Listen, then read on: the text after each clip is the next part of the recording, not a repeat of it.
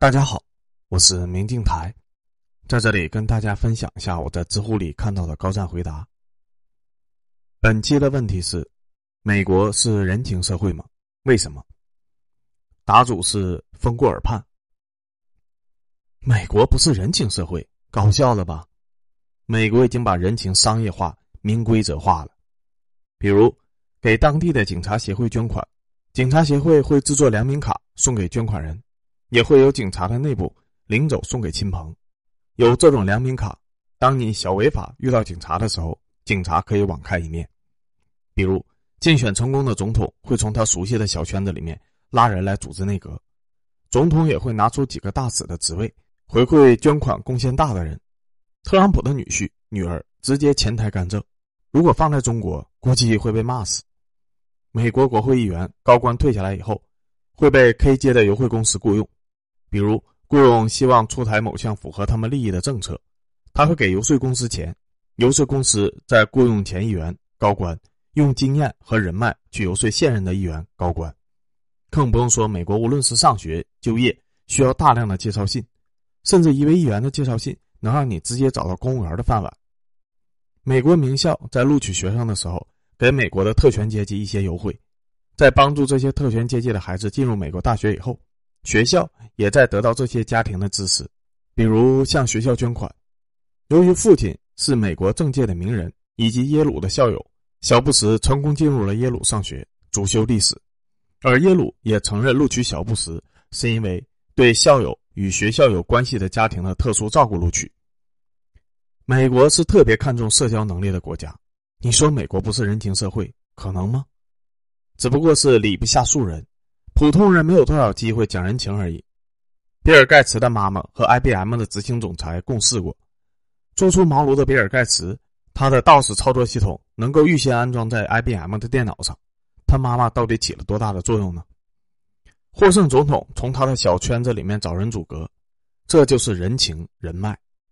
特朗普被看作政治素人，事实上，《权力的转移》一书在三十多年前就预测，他的小圈子有计划的推他出来竞选总统。特朗普还曾资助希拉里竞选议员，一度被美国的媒体认为是克林顿的铁哥们儿。特朗普、克林顿都和性奴岛的爱泼斯坦过往甚密。爱泼斯坦花血本结交达官贵人，难道他仅仅是想向达官显贵送慈善吗？资本家花巨额的资金就为了资助没有感情、不知回报的机器人吗？另一个答主，Tiny Rick。不好意思，美国不但是人情社会，而且是等级分明、个人际圈非常牢固的人情社会。这不是我的意见，而是我个人认识的所有在美国的华人他们的共同意见。有好几位在美国待了超过二十年以上，他们罕见的没有任何的分歧。个人家族中有不少人在美国，拿两个关系最好的来说，一位是美国的某市的华商副会长，一位是大型国际制药公司的资深的研究员。这两位最短的都在美国十五年以上，两位都很详细的和我说过美国的人情关系。华商会副会长的说法是，个人的关系网络在美国发展至关重要。很多家长从小就培养孩子的社交技巧，而与此同时，中国的小朋友还在刷题。美国人从高中开始就非常注重各种的社团、学会、俱乐部等等的团体活动，并不是简简单单为了提高某项技巧，或者是单纯的爱好，更主要的是搭建个人的网络，为走向社会铺路。认识某个名人、高官或者是高管，在美国也是很值得自夸的事情。到了某个大企业的实习职位，进入名牌学校，获得某项资金等等等等，后面都是无穷无尽的人际资源的比拼。一旦进入之后，这些企业、学校、资金，又都会成为人际资源的一部分，得到更进一步的加强。美国的政界、商界，它的家族体系也比中国发达的多，上至肯尼迪、布什这种势力遍布全国的豪门家族，下至城市、小镇。不少都有深耕多年的本地商界、政界的家族性势力，这种关系都属于名牌，本地优势资源尽占。这位副会长老哥也明确的说了，组成华人商会的目的是为了集合华人的资源，加强自身的实力，以便更好的打通更多的商界、政界的关系，来获取更多的话语权和资源。药企的研究员老哥也从另一个方面验证了这个说法。他是国内985的高材生，从小学到研究生一路学霸，全额奖学金留美。毕业以后进入的业内顶级企业，一路绿卡，没有任何的阻碍。他自己坦言，这已经是平民的留学生能做到最好的结局了。我问他往上如何发展呢？他说已经发展不了了，除非有特殊的管理天赋，基本上也就做到了一个研究机构的副职，也就到顶了。顺便说一句，他在国内也已经获得了直博资格。不出意外，时至今日至少是副教授级。他说，留学生基本上都是从事技术研究类的多。对于中国留学生来说，很容易成功。很多时候，留学生求职常常要降维打击，才能和本地人竞争。也就是说，一个岗位留学生的学术或者是技术水平要大大超过本地的求职者才会被考虑。我问：“这是语言的问题吗？”他说：“并不是，原因有很多。首先，肯定是有歧视因素。”只不过明里面不说而已。其次，有很多企业都有很重的美国本土文化的氛围，而他们不希望招来的人无法融入这个氛围。这种东西不是说英语说的流利，或者是多看点美国电影、电视剧就能够掌握的。不是从小在美国长大，甚至在本地长大都不理解这东西。他说，虽然很多的华人在美国很多年，英语也很好，也认识了很多美国的朋友、同事，大家一起泡个吧、吃个烧烤的。这都是常事儿，但是真正能融入本地人圈子的，从价值观、文化观层面获得认可的，除非是从小在美国长大，否则真的很少很少。最简单的，美国的四大球类：橄榄球、棒球、冰球、篮球，除了最后一个之外，华人都不感兴趣。这种兴趣不是不懂，而是压根就不感兴趣。而对于美国人来说，这都属于社交的基础，从小到大的关注，而且。美国人基本上不关注其他国家，所以一般的社交场合上聊完中美差异之后，大家就没什么可聊的了。大部分华人的社交圈还是华人，一辈子都是。我问美国对于华人来说更好的地方是什么呢？他想了想说：“单位、金钱能享受的纯物质生活更高，没了。”第三个答主，资本猎手 Leo，在北美读书。工作了十多年，在华尔街负责过十多个上市的 IPO 项目，合作伙伴有来自于白宫、纽约州和联合国能源开发署的官员。在我看来，大部分华人无论是生活多久，文化认同上与美国文化都有一种割裂感，导致大部分人觉得美国社会是一个不需要人际交往、简单纯粹的社会。但凡你在美国能感受到人情社会的氛围，说明你混的还算可以。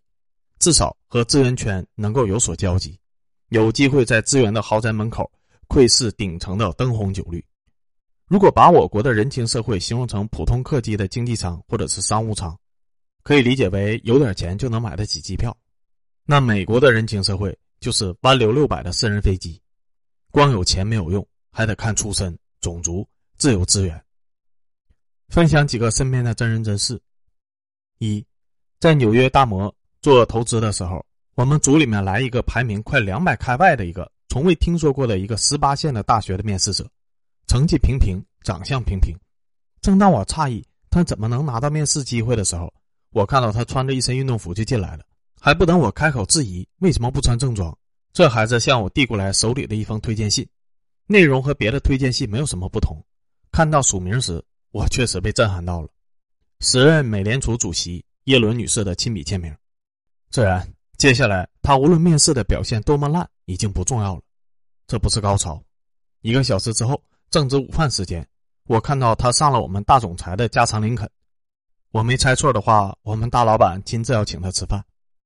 科普一下，美联储在什么时间点做出加息的决定？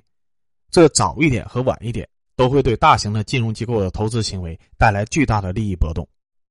实习期间，这孩子的桌上的礼物——咖啡、披萨。总是源源不断的出现。我知道有人会觉得不可思议，十几年前的读者或者青年文摘总是把西方人描绘成人间天使。多看美剧，你就会发现，太阳底下根本就没有新鲜事。想验证是不是人情社会，《傲骨贤妻》第一集，《投行风云》第一季直接打脸。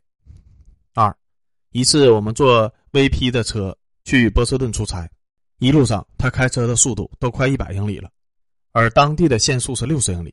出于安全和体恤领导的原因，我提出可以换着来开一段，他很自信的拒绝了，还叫我们不用担心。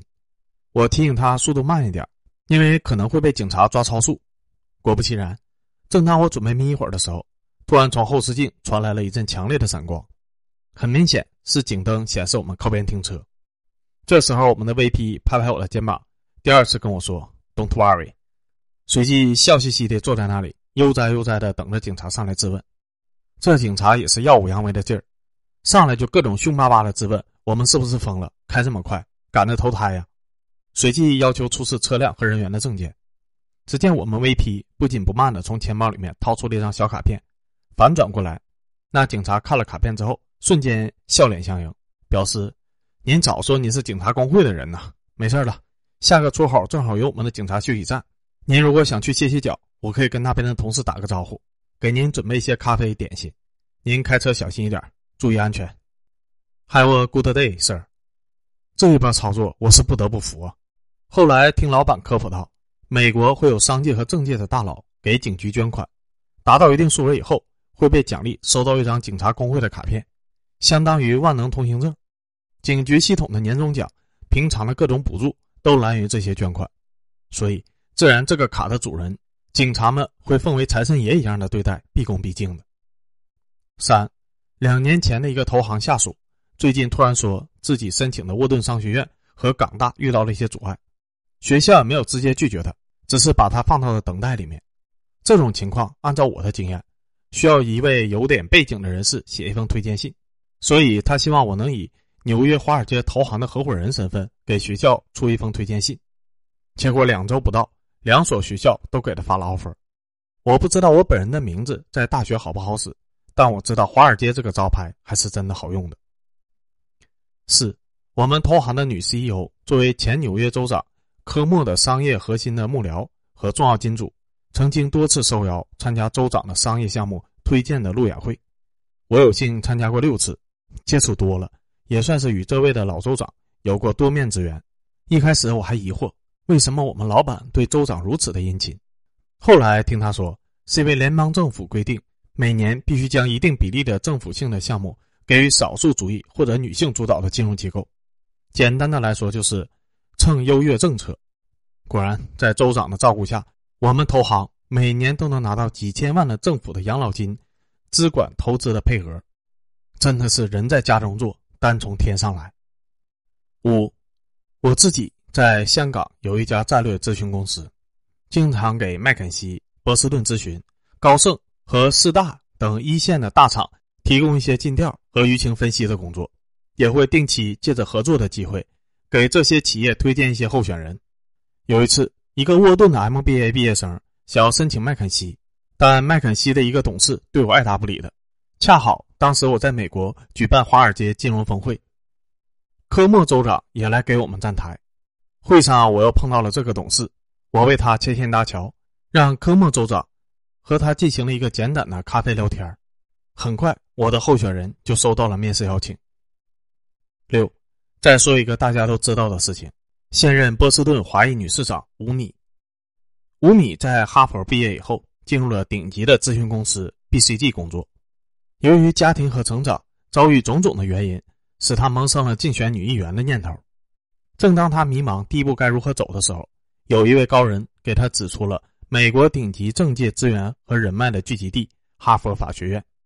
果不其然，吴米刚刚进入法学院，就认识了他正途的最大的一批伯乐——伊丽莎白·沃伦。听名字，你可能不知道沃伦是谁，他就是在2016年总统竞选电视辩论上对着川普一通指责，说其不尊重女性的国会议员。吴米在法学院的第三年。沃伦第一次竞选国会参议员，吴米参与了沃伦的竞选工作，也就顺理成章的入了那个圈子。之后，这位女国会议员自然也没有吝啬其在波士顿的政治资源和人脉影响力，一路手把手的把吴米推到了波士顿市议员直至女市长的高位。七，我曾经和保洁的集团副总裁一起在一个慈善晚宴上有过交流，对方曾经明确的表示不会提拔中国人进入管理层，在大中华区的高管名额。也会多加限制，因为这位大佬也曾经是我们投行的一位董事，所以我很不客气的怼了回去。但谁想对方举了个例子：华人和美国文化的疏离感，体现在思维和生活习惯上，语言反而不是最大的问题。比如这位大佬和董事会斗来斗去的时候，华人往往连大佬的言外之意都听不懂。大佬喜欢带着自己的嫡系去酒吧喝酒，去看棒球联盟的比赛。中国人似乎从来不感兴趣，不懂得圈子与资源共荣的重要性，以至于白人管理层不愿意在情感上和中国人走得更近，宁可把印度人视为心腹，也只愿意把中国人当成一个好用的技术人才。毕竟工具人哪里会有政治斗争的天分呢？我在上海和深圳，有的时候会举办一些金融咨询、互联网领域的企业峰会，总有人表示。认出去很靠谱，原因是外国人际关系简单，外国人不玩办公室政治，我都会觉得很可笑，觉得国外没有人际关系，纯粹就是没到那个层次，说明自己被主流边缘化了。要知道，办公室政治这个词儿就是外国人发明的，你只有先进入这个圈子，才有资格体会到人际交往。每次在我主导的行业交流会上，我都会强调一点：你觉得某个平台没有政治斗争？是因为你还没有到那个层次。很多人一提起国内，就是满嘴的职场黑暗、勾心斗角；一说起大洋彼岸的工作氛围，那就是工作环境简单，不用操心人际关系。拜托，都在一个星球上生存，资源就那么一点北京、上海的房子贵，纽约、洛杉矶的房子一样不便宜啊。升职加薪、迎娶白富美的机会就那么一点换你是企业老总，凭什么把升职加薪的机会？给小 A 而不给小 B 呢？有人的地方就有江湖。美国的人情世故相比起中国来说，只会更加的复杂。讲道理，有时候比国内还累。毕竟英语不是母语，有的时候犯了语气错误，冒犯了人家都不知道。所以，国外的核心圈子对于华人来说，只会更加的难进。无论是留学、求职、升职还是创业，我们国人的谦逊、低调、内敛、刻苦、勤俭。尊师重道等等的特质非常的令人尊敬，但是在残酷的资本市场，尤其是在全球化时代背景的商业世界，有的时候是行不通的，因为他们不是商业界的硬通货。这也是为什么很多背景优越的候选人，由于自身的中式心态或者说是学生思维，在学校、职场、创业中总是和心仪的机会擦肩而过，辛苦努力却总是得不到回报。毕竟。人是不可能通过和时代逆行来获得任何东西的，鲤鱼跳龙门也好，寒门逆袭也罢，都需要顺应时代。一个人与命运相搏，不仅需要勇气和意志，更需要长袖善舞的资源布局能力，才能最充分的发挥自己的能耐和天赋，进而通过模仿和融入每个时代顶层的圈子来达成自己的目的，完成知识、经验、阅历和资本的原始积累。